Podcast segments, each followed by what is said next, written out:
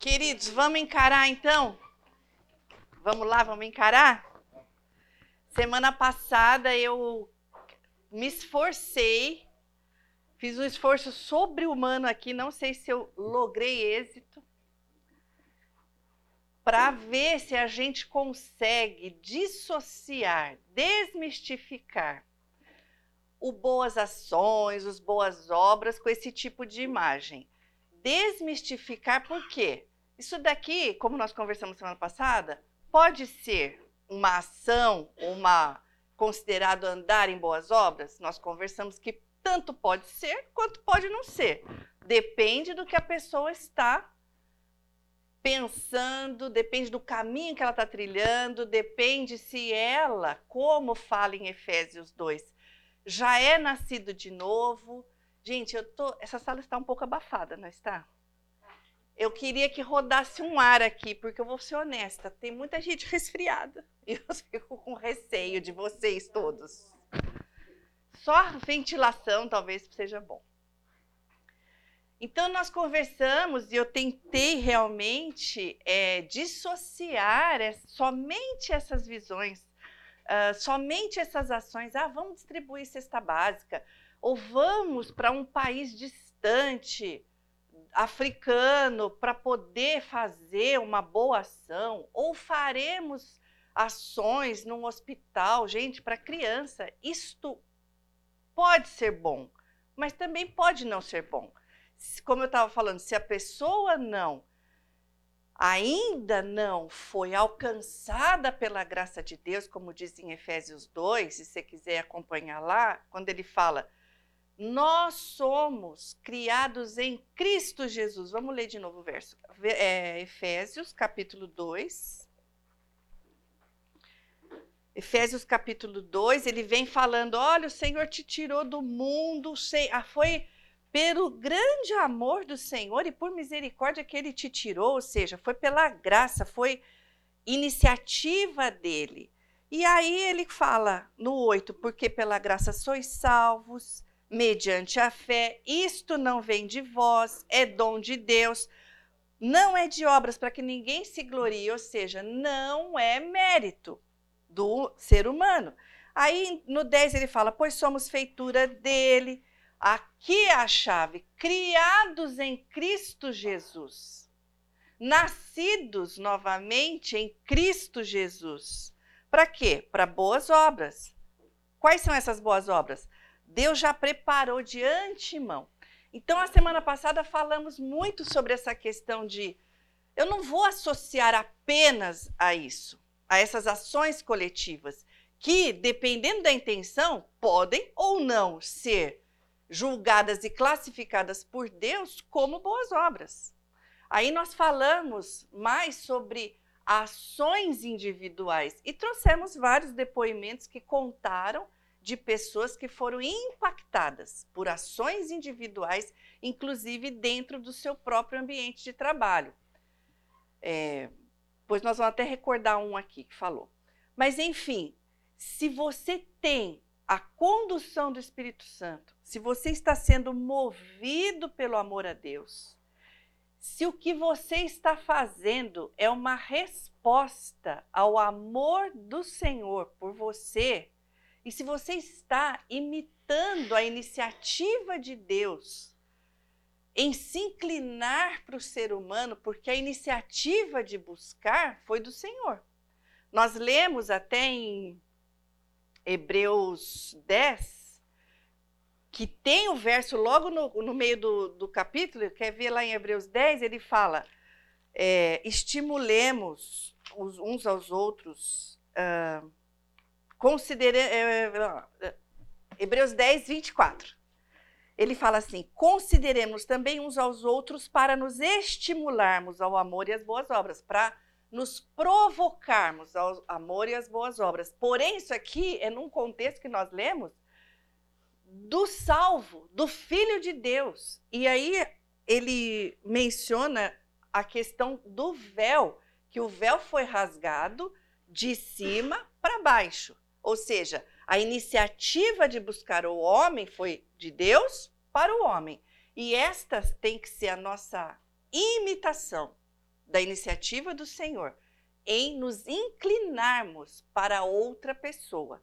Inclusive, falamos também de desmistificar só essa questão de você estar pensando, ah, boa obra, boa ação é só para pessoas fragilizadas ah, financeiramente, economicamente.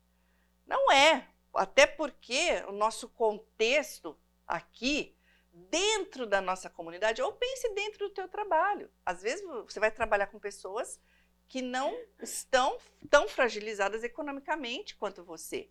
Mas o teu inclinar para as pessoas é imitando o Senhor aqui. É desta maneira. E nós até comentamos, é, eu trouxe, eu contei né, a história de uma pessoa que foi alcançada, um jovem de 15 anos que foi alcançado por um convite de um cabeleireiro. Aí eu, eu tinha pedido o vídeo para ele, ele me mandou, e eu quero te apresentar o jovem de 15 anos. É, eu, eu, esse, esse depoimento dele é só para a gente conhecer como ele vai falar. Não vou colocar todo, porque o vídeo dele, quando ele mandou para mim, era para outro propósito. Mas eu só quero mostrar para vocês aqui, deixa eu ver se eu consigo passar.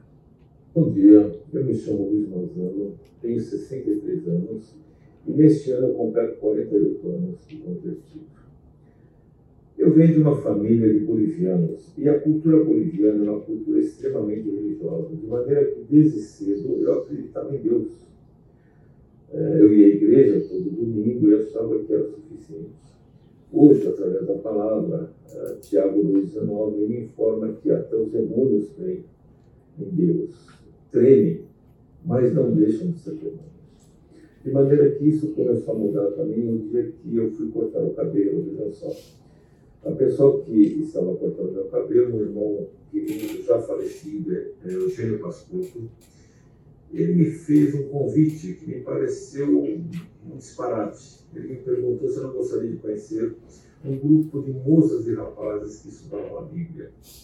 Ora, para mim a Bíblia era o livro sagrado, aquele livro que fica aberto no móvel, um determinado salmo e só. Então eu fui saber o que era estudar a Bíblia. Então, ao longo desses anos, eu tenho sido ensinado. Eu vou cortar aqui porque ele vai falar sobre outras coisas, mas é que domingo passado a gente comentou de você está no seu trabalho, liga o seu radar espiritual. Liga o seu radar espiritual. Porque as pessoas que o Senhor coloca perto de você, você tem oportunidade de falar. E você vai falar do que você acredita. Você só vai falar do que você acredita. Duas coisas que ele falou. Primeiro, ele falou: Eu estava indo cortar o cabelo, veja só, eu estava no cabeleireiro. O que, que significa essa expressão? Veja só, estava no cabeleireiro, ou seja, estava fazendo uma coisa nada a ver, hã? corriqueira, normal. Veja só, eu estava no cabeleireiro. Aí ele fala depois: ah, recebi um convite uh, para conhecer um grupo de jovens que me pareceu um disparate. O que, que é disparate? Hã? Um absurdo. Ai, que coisa jacu. Estou no cabeleireiro e alguém fala para mim assim: você não quer conhecer um grupo de jovens? Vejam, Deus usando as coisas do nosso dia a dia. Quando você não dissocia mais o que você aprende aqui na igreja domingo e você leva para tua segunda-feira, Deus opera. E Deus opera no corriqueiro, no normal. Agora, muitos de nós, e eu me incluo nisso, eu dissocio. Eu escuto uma passagem maravilhosa no domingo, presto um culto a Deus no domingo, Gente, parece que segunda-feira vira a, a, a chave e eu dissocio. Essa questão de estar andando, inclusive esta expressão de Paulo, andar em boas obras, é a expressão que ele usa assim um movimento mais corriqueiro. Você tem movimentos que você não pensa para fazer, como piscar, respirar, andar, você não fica, agora vai a perna esquerda, agora vai a direita. Não ele é normal, normal. E às vezes a gente fica esperando acontecer uma coisa extraordinária, sobrenatural, para que eu me incline para alguém, para que eu pratique boas obras, para que eu me envolva numa ação coletiva. Nada a ver, mas muito a ver, eu estou me lembrando da, da questão quando Davi foi ao campo de batalha e enfrentou Golias, eu não sei se vocês se lembram qual que era o contexto dele para ele estar lá. Quê? Ele foi levar comida. O pai chegou e falou: Eu tenho esses queijos, um efa de farinha. Vai lá é, ver como seus irmãos estão, porque todos eles estavam lá. E ele era o mais novinho, ele estava na casa, ele não foi batalhar. Gente, primeiro Uber Eats da, da, da, da história, o iFood. Ele foi levar o quê? Mar? Marmita. Ele foi fazer uma coisa super corriqueira. Super corriqueira. Os caras comem, que hora que você come? Que dia que você come? Que dia que você come? Todo dia. Quantas horas? Três vezes por dia. Ele foi fazer o natural. Chegando lá, o que estava ligado? O radar espiritual dele estava ligado. Ele falou: o quê? Esse cara aqui afrontando Deus vivo? Não. Aí Deus fez o extraordinário enquanto ele andava no ordinário. Então vejam, tá aí para todos, para todos, mas eu admito, todos nós vamos admitir isso, que é muito uh, difícil a gente andar pensando no extraordinário, ou pensando nas coisas do Senhor. E por isso a advertência de Paulo. Colossenses 3.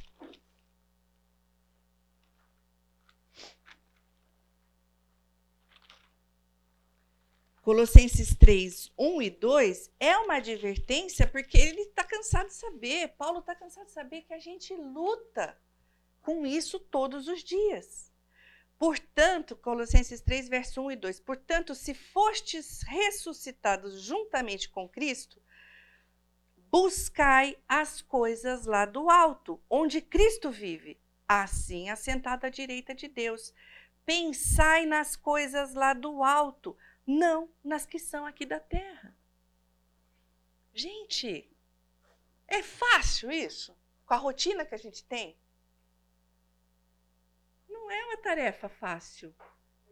E ela só é cumprida na força do Espírito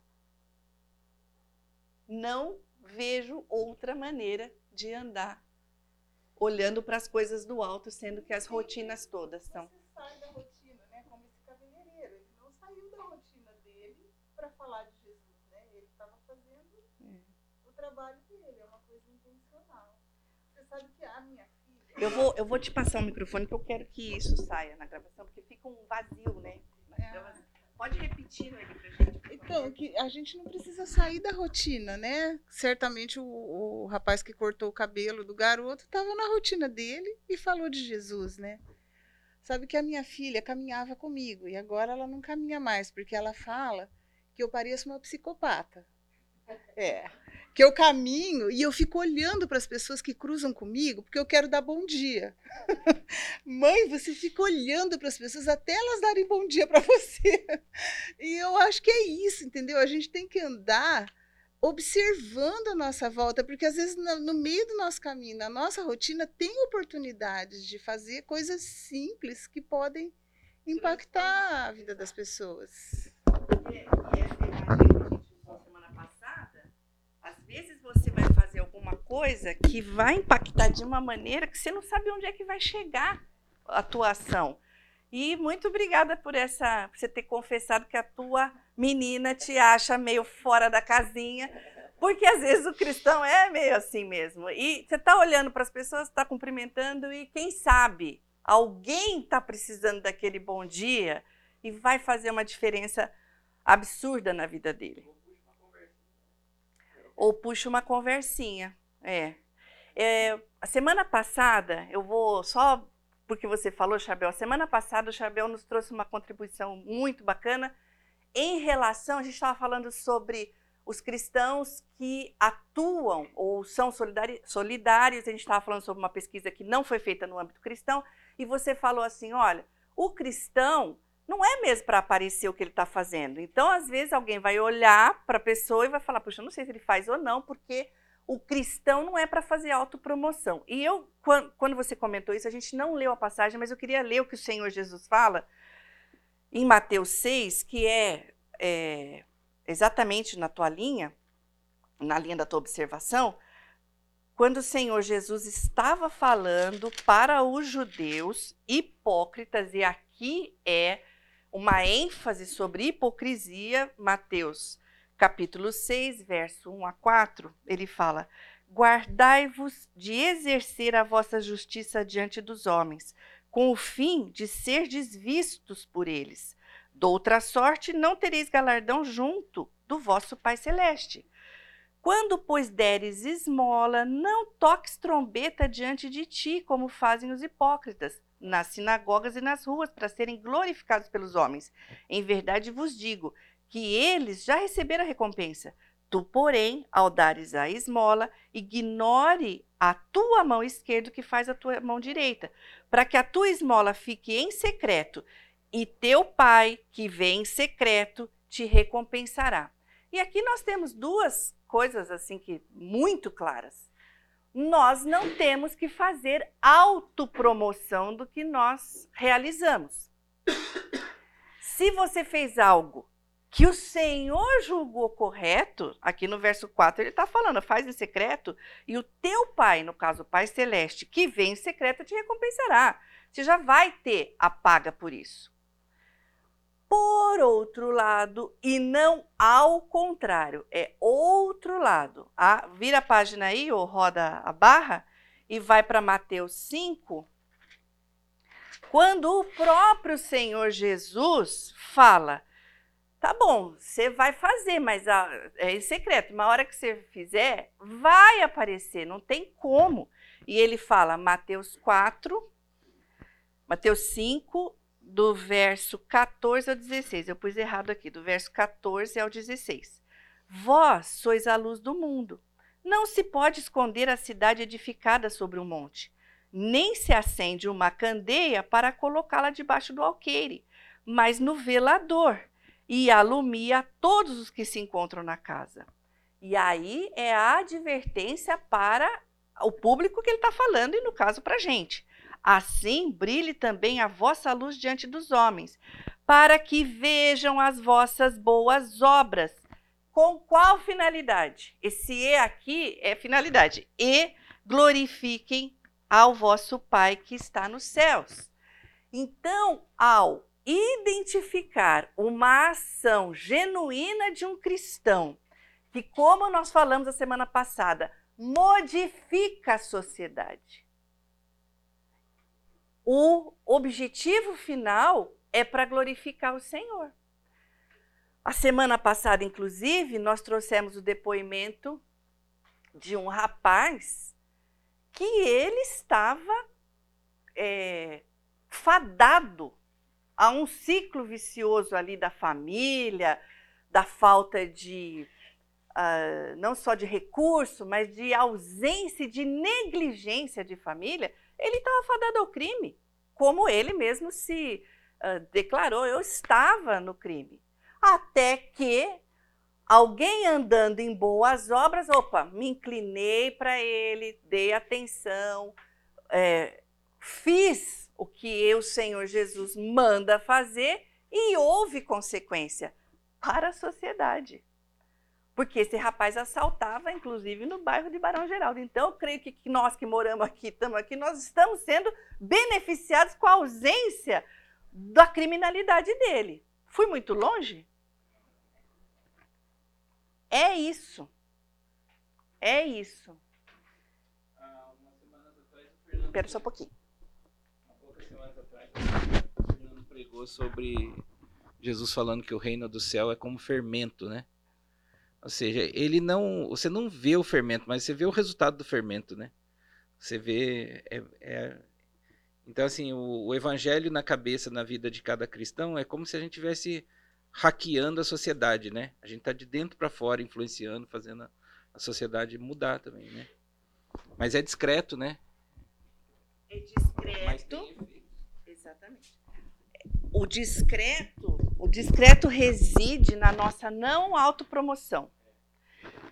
Mas o efeito vem. E vem também, eu espero que sim, primeiro dentro da nossa própria família, porque aqui muitos de vocês têm muita história para contar. Eu estou olhando uns aqui que eu falo, glória a Deus, hein? Deus transformou mesmo, porque as histórias estavam fadadas ao, é, ao caos.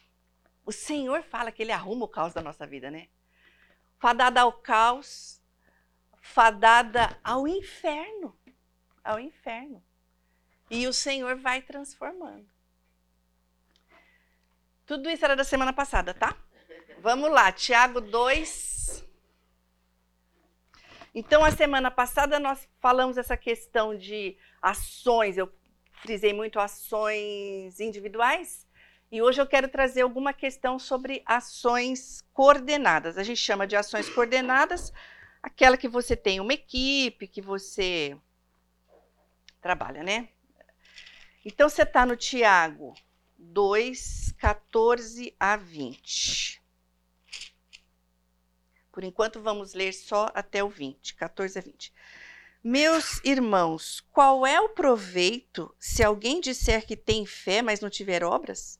Pode acaso semelhante fé salvá-lo? E se um irmão ou uma irmã estiverem carecidos de roupa e necessitados de alimento cotidiano, e qualquer dentre vós lhes disser: Ide em paz, aquecei-vos e fartai-vos, sem contudo lhes dar o necessário para o corpo. Qual é o proveito disso? Assim também a fé, se não tiver obras, é, é, por si só está morta.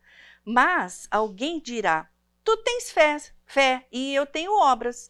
Mostra-me essa tua fé sem obras, e eu, com as minhas obras, te mostrarei minha fé. Crê tu que Deus é um só? Fazes bem. Até os demônios creem e tremem. Queres, pois, ficar certo, ó homem insensato, de que a fé sem as obras é inoperante? Nós vamos continuar.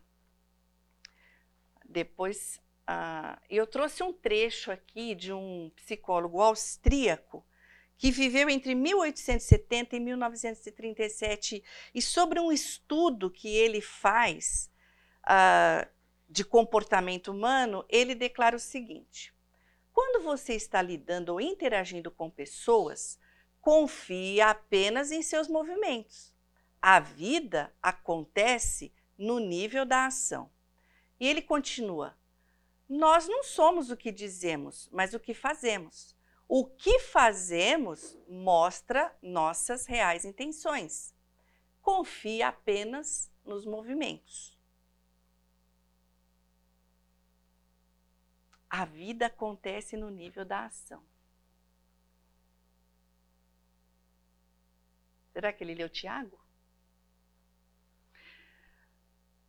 Todos vocês, sem exceção, ao entrarem aqui vocês tiveram uma atitude que mostrou para mim que vocês têm uma fé inabalável e inegável em uma coisa. Todos vocês, quando chegaram aqui, tiveram um movimento que revela que vocês têm uma fé segura e firme, sem duvidar, em uma coisa: sentar na cadeira. Você teve um aqui que se largou. Pá, falei, nossa, esse aqui confia na cadeira mesmo, né? A gente confia, a gente confia. E o nosso movimento revela isso. A cadeira, ela pode sim me suportar. E é por isso que eu me largo. Você pode ter fé em várias coisas. Em várias coisas. Mas Tiago aqui, ele faz, no, durante toda a carta, todo o capítulo, ele faz um teste. E ele começa Lá no capítulo 1, ele começa falando, ele está falando para cristãos. Então ele fala, capítulo 1, você permanece firme quando você tem as provações? Ele fala assim: tende por motivo de grande alegria o passagem por provações, fica perseverante, não fica duvidando. No verso 22 a 5 ele fala: você responde adequadamente à palavra de Deus, não sendo somente um ouvinte, mas você está praticando? Você consegue controlar sua língua? E ele vai num crescente ali perguntando: você demonstra interesse pelos órfãos e pelas viúvas? No 2 ele fala: quando entra alguém que tem uma aparência melhor na igreja, você pratica ou não a acepção de pessoas? E no 2,15 e 16 ele vai falar: você demonstra compaixão pelos necessitados. Então, ele já está fazendo como se fosse um checklist da fé que você tem e no que que é. E é baseada no quê? E aí, agora acho que ele ficou um pouco mais bravo e ele vai sendo bete mesmo. Ele fala: se você não tem, não tem obras para mostrar, eu vou te provar então que a tua fé é morta e que você não vai ser justificado por causa disso. Você não vai ser salvo por causa disso. Ou com esta fé. E o que é que ele está querendo dizer aqui exatamente sobre essa fé?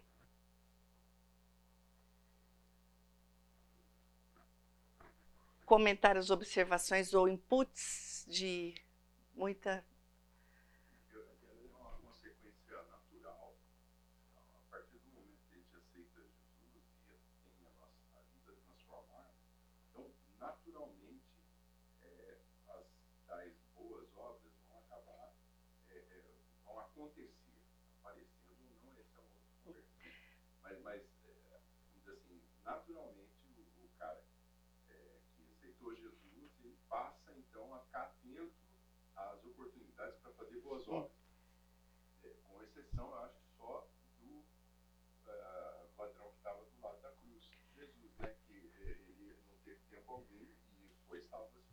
Nossa, Oscar, você matou o ladrão, eu vou falar dele. que legal, que legal.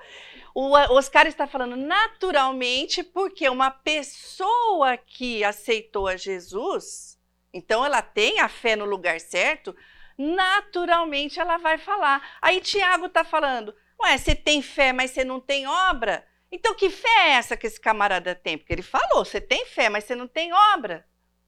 Vocês conhecem alguém que fala que acredita em Deus? Que, que lê a Bíblia? Que, ah, esse, o Luiz do vídeo, ele falou, eu vim de um país super católico, a gente tinha uma Bíblia lá e a gente acreditava em Deus. E acredita mesmo. Aliás, ele citou, né, nessa partezinha do vídeo, ele não citou Tiago? Ele falou, ó, até demônio crê.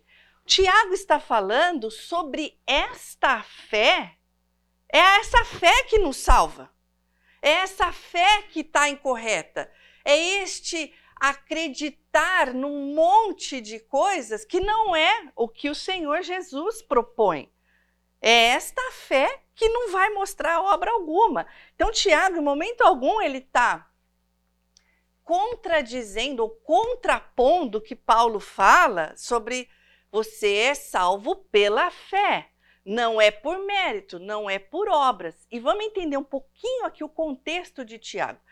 Se você vai no capítulo 1, verso 1, Tiago, este Tiago aqui, não é o Tiago apóstolo. Este Tiago aqui é o irmão de Jesus, irmão por parte da família ali de, de Maria e José. Este Tiago aqui conviveu com Jesus. E eu, eu, não tem nada a ver com o negócio, mas eu gosto de falar o que ele fala no verso primeiro, porque a gente tem uma mania, um hábito, um mau hábito, de não dar valor para as pessoas com as quais a gente tem muita intimidade. Então, você já viu o camarada de pijama, eu já sei que ele acorda descabelado, não sei o quê, eu já vivi muito com ele, você não dá a importância que ele tem. E esse aqui conviveu com Jesus. E no verso primeiro ele fala: Tiago, servo de Deus e do Senhor Jesus. Ele reconhece o senhorio daquele com quem ele conviveu. Isso para mim é maravilhoso. E aí ele fala: Eu estou escrevendo as doze tribos que se encontram na dispersão, ou seja, os judeus estavam é, sendo dispersos porque havia grande perseguição dos judeus. Ele escreve para estes judeus cristãos que, como judeus, estavam acostumados a carregar um fardo de ordenanças, de leis, de impossível conseguir e conquistar salvação, e eles achavam que era por causa de cumprimento de lei e cumprimento de ordenanças.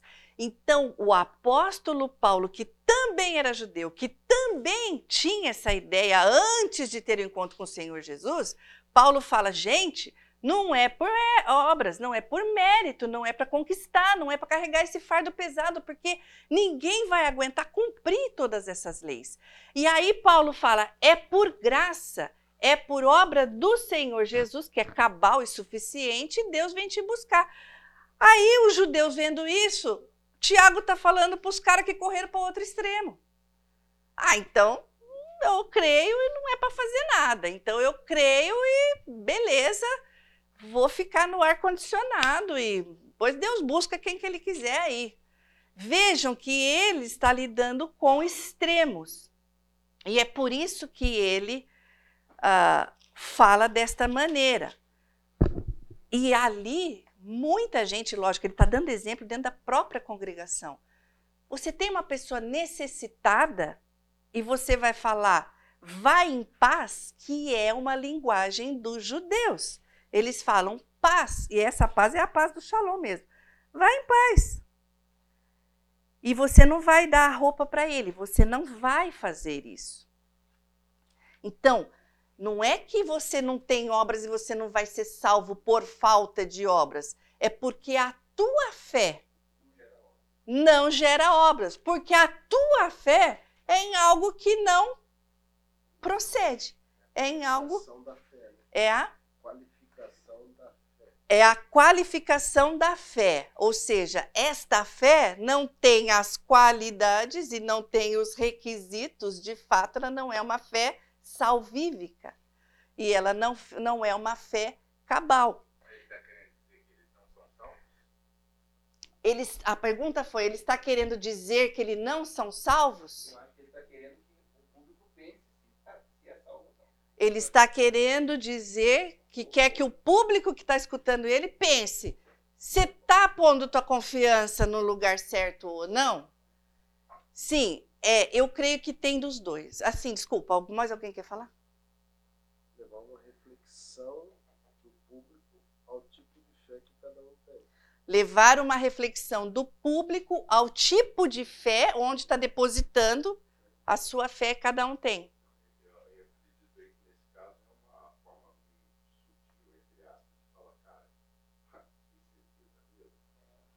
Fazer uma checagem. Cara, tem certeza mesmo? Foi isso que o Oscar falou.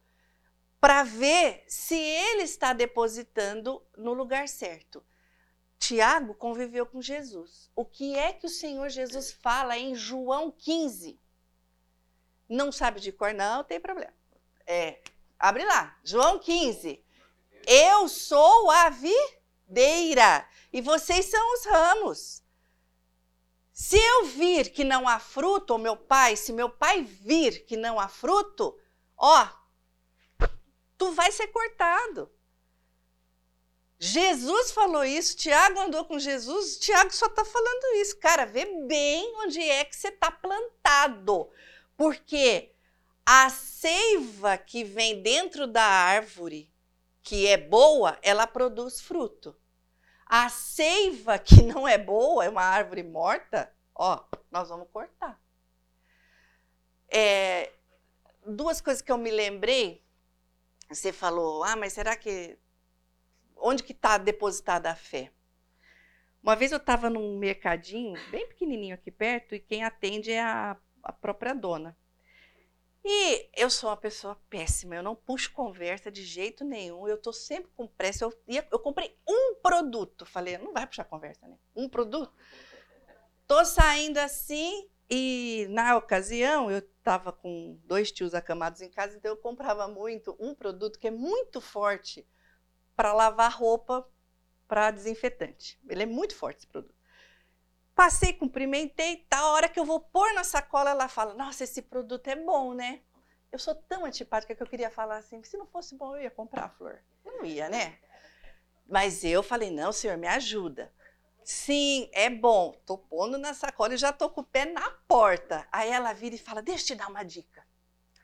Você pega esse produto que é muito bom e você vai ah, borrifando nos cantos, atrás da porta, borrifa assim, bem nos lugares, bem escondidinho, porque afasta os espíritos malignos. Bom, das duas, uma, ela achou que eu era o próprio espírito maligno com a minha tromba, ou, ou não, ou Deus estava me chamando ali para conversar. Ah, daí, né, põe tudo na bolsa e volta. E a fila, e a fila. E eu falei, meu amor, ah, que boa dica, né, que você me deu, mas deixa eu te perguntar uma coisa. Você crê em Deus? Ela falou, claro que eu creio em Deus. E você crê no Senhor Jesus? Mas claro, nossa, o Senhor, nossa, o Senhor Jesus e papa. Eu falei, mas você crê no poder de Deus que é maior que os espíritos que têm espírito maligno? Mas você crê no poder de Deus? Ela falou, mas é claro que eu creio. Eu falo, mas o seu Deus que você crê não está um pouco fraquinho para depender de um desinfetante para expulsar os demônios? Ou os espíritos malignos? Aí olhou e falou, é, eu acho que ele não precisa, né? Eu falei, ele não precisa, ele não precisa. Coloca toda essa sua fé que você está ramificando num, no desinfetante, na vassoura atrás da porta, na Bíblia aberta, no Salmo, que eu esqueci o Salmo que eles deixam a Bíblia aberta, 91. Pega tudo isso, reúne e põe só no Senhor Deus e vai ser melhor. Ah, é verdade, muito obrigada. Nananana.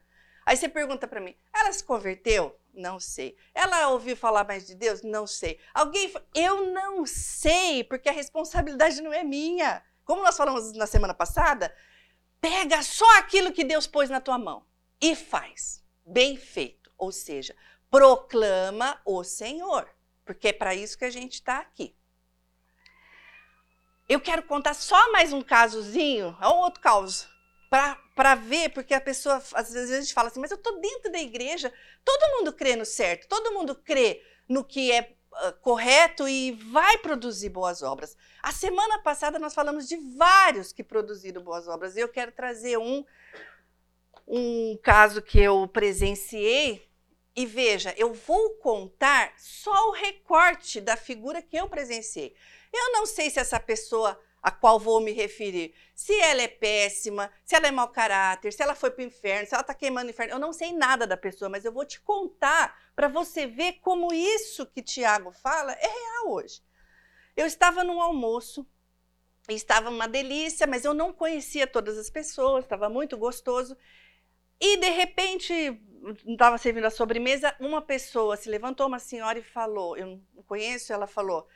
É, eu preciso ir embora mais cedo porque hoje tem um chá das mães na igreja que eu frequento. Me deu a informação que ela é de uma igreja. E eu sou responsável ali e tal, e eu vou ficar com as mães dessa igreja, da, onde eu tô. Aí ela vira e fala: Ai, gente, mas sabe o que, que é? Eu sou professora. Tomara a Deus que não encoste em mim nenhuma mãe me perguntando o que, que eu devo fazer com a criança que não está uh, com a letra boa, não está desenvolvendo na escola. Ai, tomara que não encoste ninguém em mim para perguntar sobre isso. Afinal de contas, hoje é sábado e eu não estou trabalhando. Fecho aspas. Uma pessoa dessa que vai a uma igreja, que eu creio que é muito bíblica a igreja que ela, que ela frequenta, não entendeu absolutamente nada do que é andar em boas obras com os dons e talentos que o próprio Senhor deu para ela.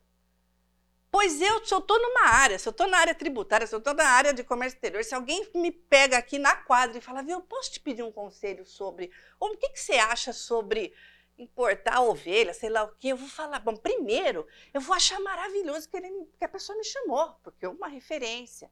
Segundo, eu vou pensar, mas como que eu posso ajudar essa criatura? No caso dela, muito mais, e nós vamos falar sobre isso no segundo período, lidando com uma criança. Olha, minha criança está com dificuldade, você pode me ajudar?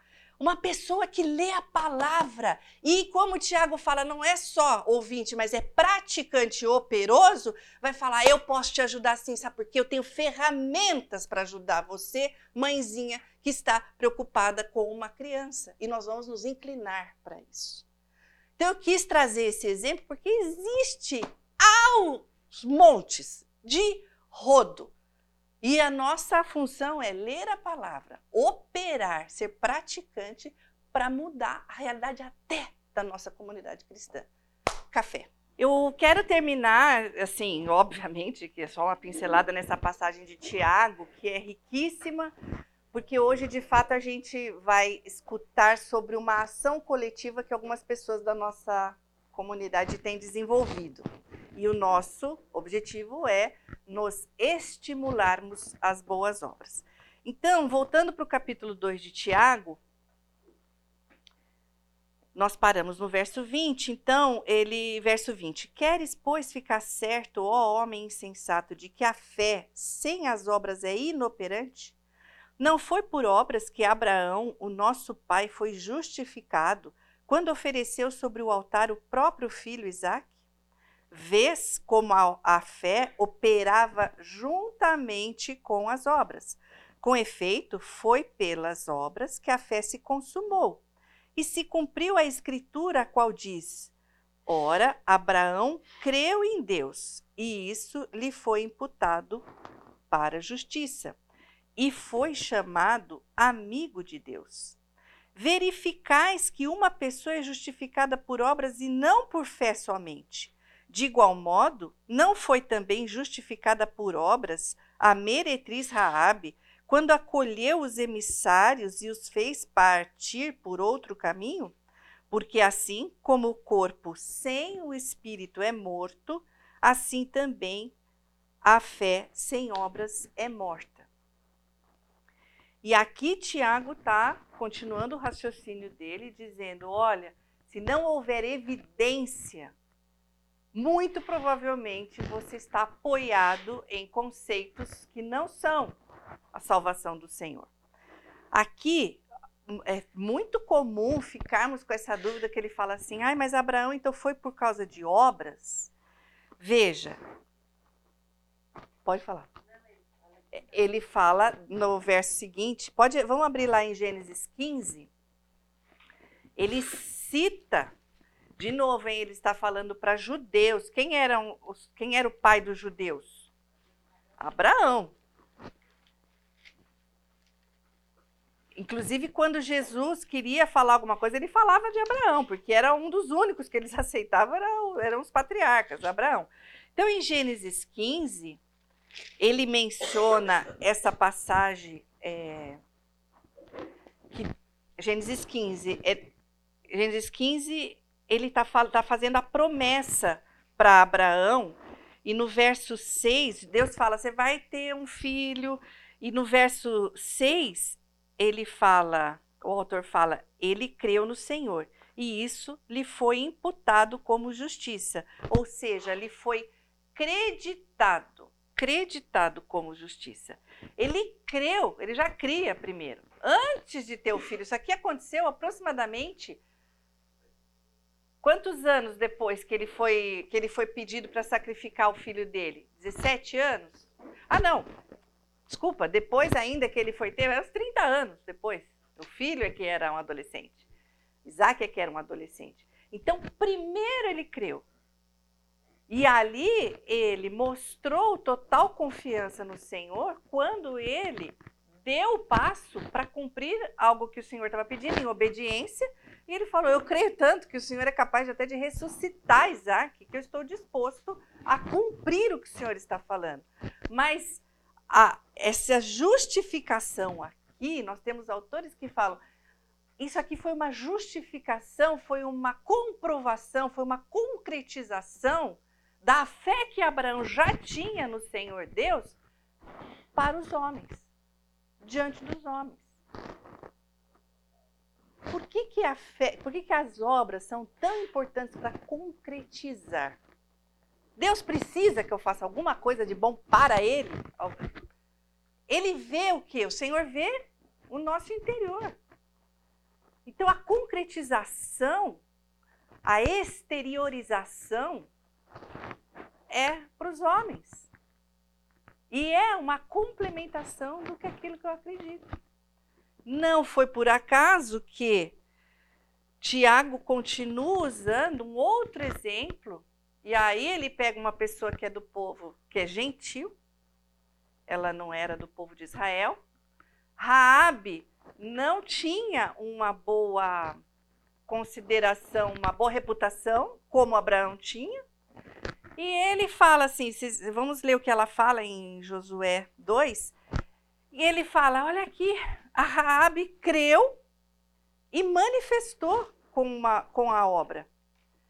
Onde que fala o que, no que ela creu? Josué capítulo 2, verso 8 é aquela ocasião entre os, os dois espias vão lá para a casa dela e já estava acontecendo tudo aquilo, eles já estava acontecendo, eles já tinham saído né, do Egito, já tinham ido espiar a terra, eles já estavam sabendo o que estava acontecendo. Aí Raabe fala no verso 8: Antes que os espias se deitassem, foi ela ter com eles ao eirado. E lhes disse, capítulo 2, verso 9, e lhes disse: Bem sei que o Senhor vos deu essa terra, e que o pavor que infundis caiu sobre nós, e que todos os moradores da terra estão desmaiados. Diante do quê? Diante do poder que Deus estava manifestando através do povo dele. Os caras estavam apavorados, porque estava correndo, né, a notícia ali. E ela continua: Porque temos ouvido que o Senhor secou as águas do Mar Vermelho diante de vós, quando saís do Egito, e também o que fizeste aos dois reis dos amorreus, Seom e Og, que estavam além do Jordão, os quais destruístes. Ouvindo isto, desmaiou-nos o coração e, ninguém, e em ninguém mais ânimo algum, por causa da vossa presença. E ela declara com a boca: porque o Senhor vosso Deus é Deus em cima dos céus e embaixo da terra. Primeiro ela creu, e ela creu no conceito correto. Ela estava numa terra lotada de paganismo. E ela creu no Deus vivo. E ela falou: em função do que eu criei, eu vou manifestar eu vou operar, eu vou ajudar vocês. E aí ela fez eles saírem por outra por outro lugar na casa. Quem não está acostumado ou não conhece a história, leia lá, é muito edificante essa história. Então, aqui são esses dois contrastes, e Tiago usou então o pai da fé dos judeus, uma pessoa totalmente sem reputação, que colocou a sua fé no lugar correto e manifestou com obras o que ela se sentia ou pensava. Eu vou só citar o que o Oscar falou, porque nós falamos, falamos do ladrão da cruz. Naquele tempo em que ele teve a conexão com Jesus ali, qual é que foi a obra dele, do ladrão? ele creu, ele reconheceu e acho que a gente pode, a gente pode acreditar essa obra assim, bronca serve, Senhor, como boas obras. Se bronca servir, ele deu um ralo ali no companheiro dele, porque ele falou: você não respeita nem essa pessoa que não fez nada. Senhor, quando o senhor entrar lá, eu reconheço que o senhor é filho de Deus, me leva junto. É, o que ele podia fazer no momento e é o que ele fez. Ele testemunhou, ele falou: Eu creio, eu creio. Contei para vocês semana passada. É a confissão dele. É. Nossa, ele fez três frases na vida dele que foram registradas, né? As três têm proveito. As três têm proveito. A gente fala o dia inteiro e às vezes espremendo não sai nada. E ele creu. E ele creu. Então essas, né, foram as boas. Ah, foi. É, por isso que a gente tem que desmistificar. Ah, mas teve, fez a obra, entregou uma cestinha básica lá para o ladrão do lado. Não.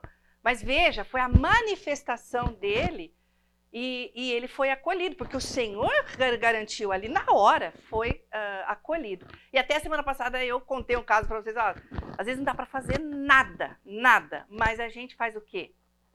Ora. Eu contei um caso aqui meio comprido, mas então você ora. É, nós estamos cada domingo a gente conta algumas coisas né, do que tem acontecido. Tem acontecido muita coisa dentro da comunidade, com iniciativas pessoais, com iniciativas de profissionais ou com iniciativas coletivas, que a gente fala que são ah, ações coordenadas e coletivas. É, e hoje eu queria falar para vocês, eu trouxe a Cláudia Bragato, que ela faz parte de uma equipe, e eu vou dar só um pano de fundo sobre o que acontece em alguns projetos que a gente está envolvido. E a semana que vem nós teremos uma assistente social que é da nossa comunidade e ela vai falar um pouco mais sobre ações envolvendo crianças em situação de acolhimento. Então, assim, a, a, vara da infância e juventude ela é a instância máxima para cuidar de crianças que estão em acolhimento. Nós chamamos acolhimento de alta complexidade quando a criança mora nestas instituições. As instituições, além de ter que passar por vários eh, critérios de homologação na vara da infância, elas também estão sujeitas às regras das prefeituras da sua cidade. Estas instituições, elas podem ser confessionais ou laicas. A confessionais, aqui em Campinas, você tem instituições como do Padre Haroldo, você tem instituições do pessoal do Allan Kardec, você tem da Igreja Presbiteriana, você tem várias instituições e você tem outras organizações que não são ligadas a nenhuma denominação. Dentro destas casas rodam vários projetos que não são necessariamente desenvolvidos pela própria instituição. A ideia, às vezes, não foi deles. Então, vou lhe dar um exemplo. Ah, essas casas, elas acolhem. Os abrigos acolhem crianças menores. Então, eles podem, isso é uma legislação local, até 20 crianças dentro do abrigo. As casas lares são para crianças mais velhas até 18 anos.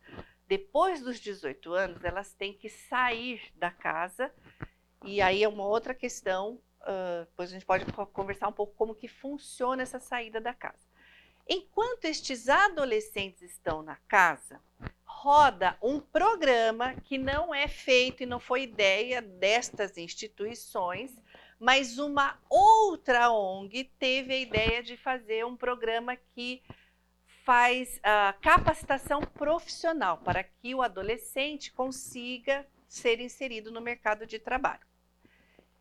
Um destes programas, existem vários, um destes programas que roda numa dessas instituições onde nós estamos bem presentes desde 2016, Cláudia? 16.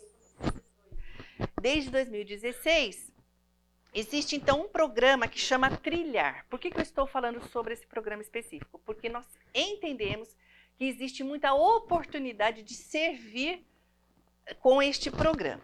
Este programa ele faz a capacitação do adolescente. Então, por exemplo, alguém vai lá e ensina uh, algumas questões de informática, ou então vai ensinar a fazer um currículo, ou então vai ensinar a ter postura para uma entrevista de trabalho, ou também vai mentorear durante dois anos até o adolescente sair da casa. E a gente entende que existe muito recurso aqui que pode se envolver com esse tipo de trabalho. Não precisa trabalhar na mesma instituição que nós estamos, porque este projeto roda em várias instituições, em várias casas. São reuniões aos sábados, às vezes à noite, e vai ensinar, ou vai motivar, ou vai contar da sua profissão. E se o adolescente tiver alguma afinidade, também pode ter uma mentoria. Então, este é um programa. O outro programa que roda nessas instituições, que foi criado por uma ONG de São Paulo, por umas mulheres de São Paulo, chama Fazendo Minha História. Este programa, ele roda mais com crianças pequenas. Inclusive, eu não sabia que teríamos um casal aqui, que vocês participaram né, do programa Fazendo Minha História. O, o Cássio e a Roberta participaram de um programa, até depois se quiserem perguntar alguns detalhes para eles. Este Fazendo Minha História é o seguinte, a criança, ela pode ser retirada da família de origem por diversos, diversas situações. Negligência, abandono, envolvimento ou ambiente de tráfico de droga, é, violência física, violência sexual, é, acho que é zero. A Miriam, que é assistente social que estará conosco semana que vem, ela pode confirmar qual é o percentual que a criança pode ser tirada por falta de alimento, de coisas básicas. É mínimo. É mínimo. Não é, você não retira uma criança de convivência de família por causa disso. A vulnerabilidade, a negligência é muito mais em outras áreas. Então, essa criança é retirada e o Estado começa a fazer um trabalho com as famílias de origem. Se os pais não querem, se não, não acha mais o pai, se a mãe eh, tem questões de droga, aí começa a família estendida. Tem uma tia, tem uma avó, tem uma mãe, uma, alguém, uma prima, uma tia que queira ficar, e, e o Estado começa a fazer esta aproximação, ou este trabalho com a família enquanto, enquanto protege a criança dentro do abrigo. Agora estou falando de crianças pequenas dentro do abrigo. Aí o programa Fazendo Minha História, ele roda dentro dos abrigos. Qualquer abrigo pode acolher uma pessoa que é voluntário do Fazendo Minha História, que funciona da seguinte maneira. Teoricamente, aquela criança não é para ficar ali o resto da vida. Enquanto o Estado consegue promover tanto a, a recuperação da família quanto fazer voltar para a criança o, o, Fazendo Minha História, ele faz assim, quando você está aqui, não vamos fazer um branco, né? De um ano, dois anos, três anos que você fique aqui, ou seis meses. Vamos montar um álbum é, sobre este tempo que você está aqui. Então, ele pode ser como um scrapbooking, que você fala, põe uma foto. Ah, o que, que é essa foto? Essa foto foi aniversário da minha amiga. Ah, o que, que você comeu? Um brigadeiro. Vamos colar um, uma forminha de brigadeiro aqui? Então, conta. Então, como que é? E você, você que é voluntário do programa Fazendo Minha História, porque tem uma capacitação para isso, você vai começar a se envolver com a criança. E aí, olha, ela começa a contar, né? Cássio e Roberta. E começa a contar e você tem a oportunidade de estar próximo dela e se inclinar para uma criança e demonstrar carinho. A criança não é sua, não tem questões de adoção neste trabalho específico, mas é um tempo que vai ser só seu e da criança. E você vai escutar muitas coisas e você vai ter a oportunidade de aplicar tudo que você escuta aqui na palavra de Deus ali com aquela criança. Vejam, as crianças são um alvo para os cristãos. Devia ser a nossa meta, e daí quando chega na meta, a gente dobra a meta, porque criança é uma massinha mole. A Estela trabalha no, que eu sempre agora falo de Serviço Social Nova Jerusalém, mas é o viver e espaço, crescer e vencer. Com muitas crianças, no caso, é contraturno ali, mas também tem a questão da escola, porque eles dão a, eles dão reforço, mas tá, agora está dando aula mesmo como jardim da infância, né, Estela? Até seis anos é período integral. Então já estão entrosados com o MEC, com o ensino. Então ela está fazendo assim porque, de fato, a criança para receber o carinho, a atenção, o evangelho, é, um, é, é uma boquinha aberta, assim, gente. Você, ah, eu, mas no meu trabalho eu também evangelizo. Eu sei, só que se sentar numa mesa com três, quatro empresários, você não tem a receptividade para falar do Senhor como você tem com uma criança. Para demonstrar o amor do Senhor como você tem com uma criança. Estamos falando de crianças que estão fora do seu ambiente normal, eles estão fragilizados. E você vai, então, estava falando do programa Fazendo Uma História. É um álbum, então, que a criança vai é, deixar lembranças sobre aquilo. E às vezes também são lembranças que não são muito agradáveis. Ah, machuquei, tive que ir para o hospital. Cola um band-aid lá, um curativo, para lembrar. Porque quando ela for inserida de novo no seu contexto, ela vai ter aquela história para contar. O programa, depois se vocês quiserem entrar no site, chama Fazendo Minha História, é muito amplo e é um dos que mais uh, não necessita de tanta capacitação e a gente que já tem também um, um lidar com crianças dentro da igreja, a gente é um, é um programa fantástico assim para desenvolver isso. Outra coisa que nós estamos fazendo nestas casas de acolhimento e a nossa equipe é bem pequena ainda. Então nós estamos desde 2016 é, um membro da nossa igreja fazia o programa Fazendo Minha História num Abrigo. E ele era novo aqui na igreja. E ele entrou aqui e falou: Uau! Que estrutura maravilhosa! Que tudo organizado, tem departamento para tudo tal. Eu vou levar essa ideia que eu já faço lá na. Ele, no caso, a instituição é laica, onde ele estava. E vou levar para a igreja e quem sabe a igreja assume tudo. Né? Essa, aliás, eu, eu sempre a ideia vem assim: ó, eu tenho uma, uma ideia, igreja, liderança, vocês não querem assumir? não vai rolar, né? Não, a gente não assume nada, a gente dá ferramentas, ah, ajuda e quem quer se envolver vai se envolver com a equipe que já está trabalhando. Então ele chegou, ele falou: Eu faço o programa fazendo a minha história. Vamos montar uma equipe para fazer visitas regulares na casa de adolescentes, não na casa de crianças. E aí nós nos envolvemos, a história é meio comprida tal, mas começamos a fazer essas visitas. É, e a Cláudia vai contar como que ela se envolveu na mesma instituição, sem saber que a nossa equipe estava lá.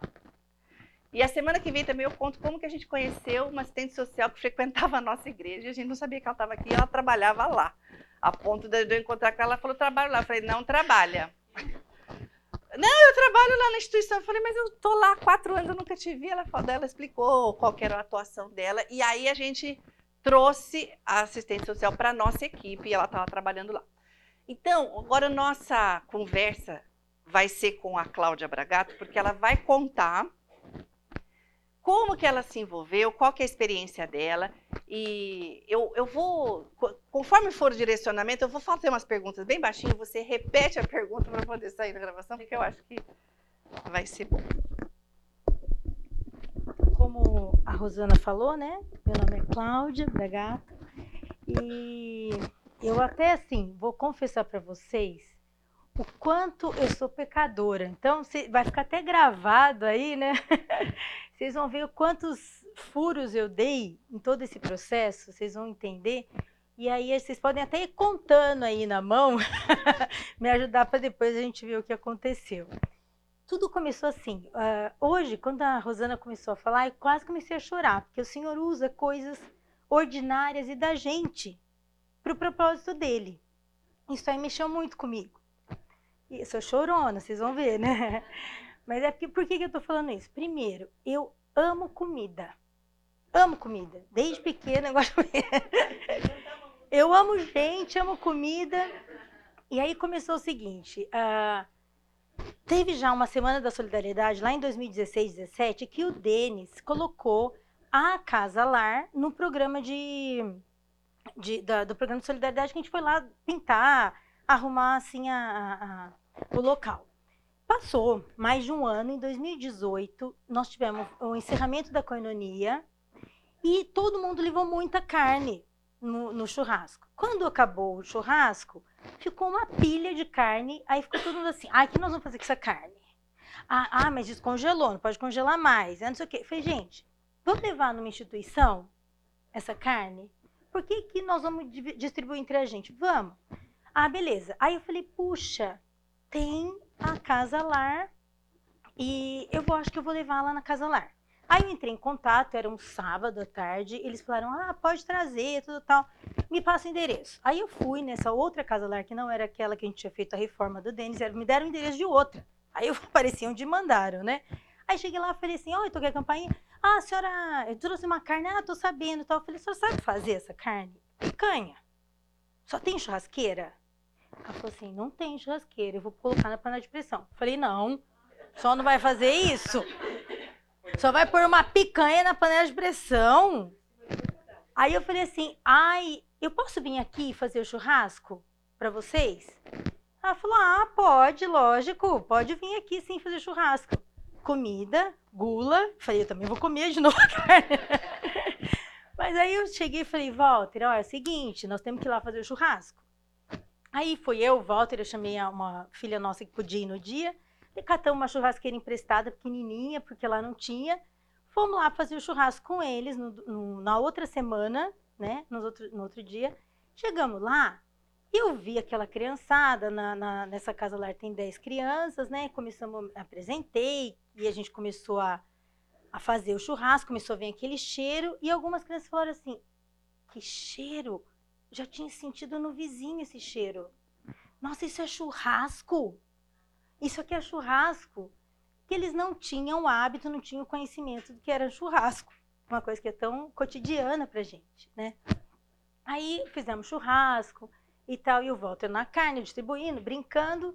Ficamos o dia lá com ele, jogamos vários jogos, Uno, baralhos, ok? Ficamos jogando, brincamos. Quando chegou no fim do dia, fomos embora e tal, eu entrei no carro, olhei pro Walter e falei, não dá. Não dá pra gente não fazer nada. Como a gente vem aqui e vai embora e acabou. Aí o Walter, pior que é, a gente tem que voltar. Aí isso era dezembro, passou janeiro, a gente falou, bom, nós vamos voltar lá. Aí a gente procurou a coordenação da casa, falou, viu, a gente queria ajudar. Vocês querem alguma ajuda?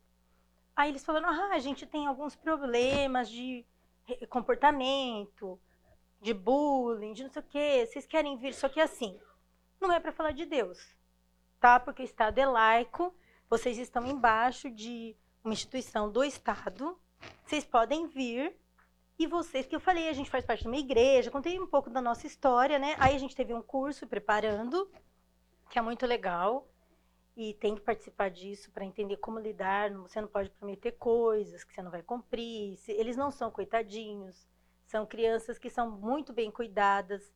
Eles são crianças que são sofreram muito, é, mas eles estão sendo tratadas com psicólogo, tem comida. Às vezes eles estão melhor, muito melhor lá do que nas casas, né? Nas casas com os pais. E aí nós começamos a até lá e falamos, então vamos levar alguém para falar sobre higiene bucal. Vamos levar a dentista. Porque a gente não pode falar do Senhor, então vamos fazer algumas coisas assim. Ah, vamos levar uma pessoa para falar de drogas, vamos levar uma pessoa para falar de bullying. E a gente começou a chamar algumas pessoas da igreja que falavam, a gente olhava e falava, nossa, aquela pessoa acho que dá certo. Vamos levar lá para falar, pra falar alguma coisa? E a gente foi pedindo algumas coisas assim. E nisso a gente foi se aproximando deles, né? E como eu gosto muito de comida, o que, que eu fazia? Eu sempre levava um lanche e eu falava, vamos sentar todo mundo na mesa. E começava assim, como foi tua semana? Mas você está indo bem na escola? E, e a gente começou a fazer perguntas como uma família. Né? E aí a gente começou a ter um- uma intimidade maior com eles, de sentar na mesa e bater um papo como se fosse pai, mãe, uma família. E eu, é engraçado essa, nesses momentos aparecem muitas coisas. Né? Por exemplo, eu gosto de chamar o Walter de gordo e ele tem que me chamar de magrinha. Detalhe: 30 anos de casado, ele engordou um quilo até hoje. E eu já era gordinha, ficou mais gordinha. E eu falo, gordo, pega lá na, pra mim, tal coisa, gordo, não sei o quê. E ele, tá bom, e o Walter é bem reservado, bem tímido, né? E aí, é, as meninas, as pessoas me falaram assim: você chama ele de gordo? Eu falei: é, vocês não acham ele gordo? Eu sou magrinha. E aí eles falaram: eu falei assim: eles falaram, mas você não. Você chama de gordo, não é bullying, tia? Você não falou que é bullying? Eu falei: é meu marido. A gente tem essa liberdade. Ela falou assim: eles falaram: vocês são casados? E aham. A gente tinha certeza eram irmãos. Porque eles não veem pessoas casadas. Eles não estão acostumados com casamento, marido, mulher. Aí o que, que eu fiz? Levei o álbum de casamento. Olha meu álbum de casamento, como a tia era quando era mocinha. Então, nossa, então assim, a convivência vai trazendo coisas que são muito interessantes. Detalhe, outro grande pecado, né? Eu adoro chamar atenção. Aí na segunda vez que a gente foi lá, em janeiro, eu cheguei, entrei na casa e falei assim: Oi, quem lembra de mim? Silêncio. Ficaram tudo quieto. Aí eu fiquei assim, né? Super sem graça. Aí um fez assim: Eu lembro dele. Eu falei: O cara que não falou nada, que ficou na churrasqueira. o gordo. Aí o que, que eu percebi? A falta da presença masculina, gente. Eles não têm noção de que é um homem direito. O que, que um homem. Por quê? Eles, geralmente as famílias, as, os, o cara vão embora, ficam só as mães. Aí é mãe social que cuida da casa, é a psicóloga, é a coordenadora, assistente social, não tem homem. Quando eles olham um homem, eles ficam focados para ver como que a pessoa age. O que, que é um homem? Então, assim, para vocês terem ideia, coisas do ordinário que o Senhor está trabalhando, né? E está trabalhando meu orgulho. o, meu, o Senhor tem transformado muita coisa em mim, porque aí eu falei, nossa, né? O Walter não fala nada e todo mundo lembrou dele. Né? Então, assim, coisas que a gente tem aprendido com o dia a dia na, na, na casa. Depois disso, a gente começou a, a ir com mais frequência. Tivemos a pandemia. Chegou a pandemia, e agora? Aí o, a, o Estado falou: vocês não podem entrar. A prefeitura falou: vocês não podem entrar lá. Todo o período da pandemia, a gente ficava tentando reinventar como ia ter, não perder o contato com eles. Então, a gente chegava e fazia videochamada, conversava com eles pelo. Mas é muito difícil eles manterem atenção em você através de uma tela de computador. Aí a gente falava assim: ó, oh, nós vamos mandar uma pizza aí. Aí fazia uma coisa, mandava uma pizza. Aí eu chegava para a coordenadora e falava: o que, que a gente pode fazer para ajudar? Ela falou: nossa, as crianças estão, os adolescentes estão. Não aguenta mais ficar lá dentro, não pode sair, não tem. Né, tá um caos. Aí eu falei: o que, que a gente pode fazer? Ela falou assim: tá muito calor, vocês conseguem uma piscina? Fizeram uma campanha, consegui uma piscina inflável, grande, funda. Aí eu falei: vamos lá montar a piscina. Aí nós fomos montar a piscina junto com mais um voluntário, que é o, o Júnior, professor de tênis, que é da nossa igreja também, que ele mostrou interesse que queria fazer alguma coisa, e aí a igreja falou, procura a Cláudia, a Rosane, conversa com elas, vamos montar a piscina. Vamos montar a piscina na frente da casa, na garagem, porque não tem carro, então você pode deixar a piscina dentro da garagem, né? A gente começou a montar a piscina, uma ansiedade de montar, e o Walter, o gordo, é engenheiro, ama ler manual. Sabe uma pessoa que lê todos os manuais de tudo? Ele com o manualzinho na mão, mas ninguém queria saber. Tudo mais, vou montar, vou montar, vou montar. E começou a querer montar. E a gente começou a montar. Quando a piscina estava quase pronta, a piscina não parava. A piscina desmontava. Falei, nossa. O Walter fez assim. Gente, tá tudo errado que vocês estão montando. Eu tô vendo o manual aqui, tá tudo errado. Aí na hora, aquela decepção, né? Uh, e agora? Vou começar do, no, do zero. Já queriam nadar, eles queriam entrando na piscina de todo jeito. Aí ele, a gente parou e falou assim: vocês sabiam que Deus tem um manual? Aí eles, quê? Sabia que Deus fez o homem?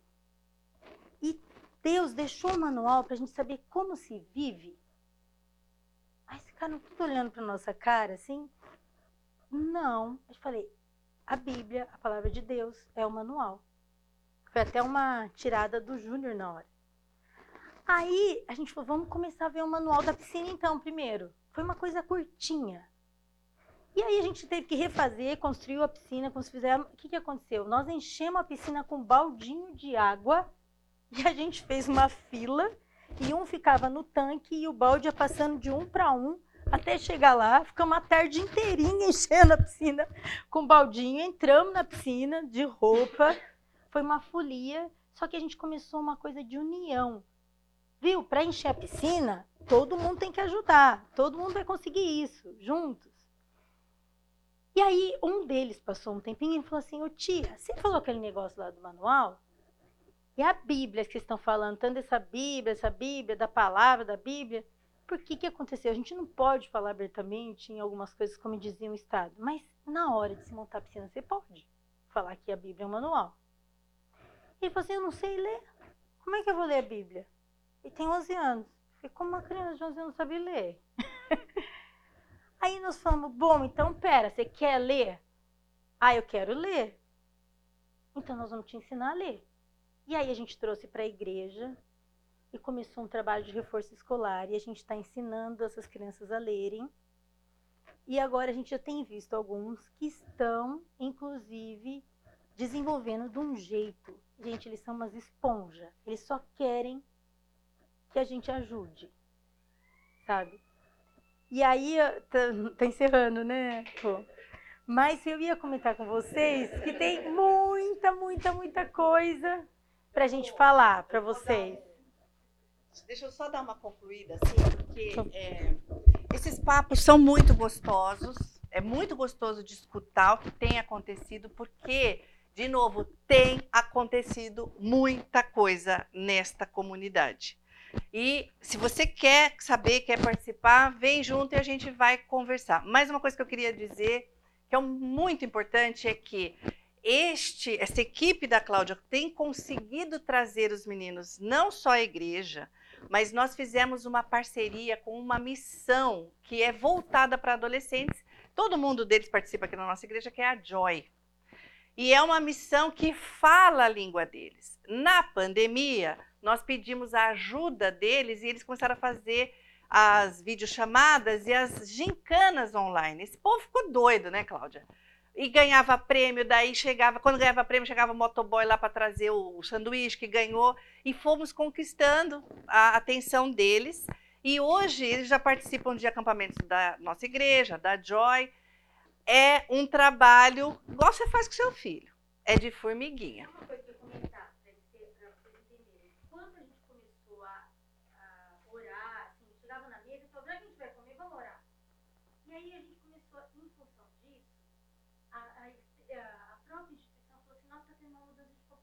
Ah, sim. A gente está percebendo uma diferença, então a gente vai deixar vocês orarem. Ah, isso era uma coisa importante que eu queria que você contasse. Chega... Nós também recebemos essa orientação de 2016. Não pode dar palestrinha aqui falar nada de Deus, hein, gente? Aqui é laico, tem que respeitar. E detalhe, nas casas tem câmeras. Então você imagina, né? Você não vai abrir uma Bíblia, não vai fazer nada. Então a gente trazia as pessoas, levamos até jogador de futebol que eles amaram tal, mas ele tinha um testemunho pessoal. Aí as instituições já estão reparando que eles estão com mudança de comportamento. Inclusive, nós temos, né, gente, é como qualquer ser humano normal. Alguns se afeiçoam à palavra, outros não. Então, você tem uns ali que estão dando um exemplo, que estão tão integrados com a gente, com a igreja, com a Joy, e eles estão ali fazendo o movimento deles. E é, é o fermento, como fala no reino de Deus.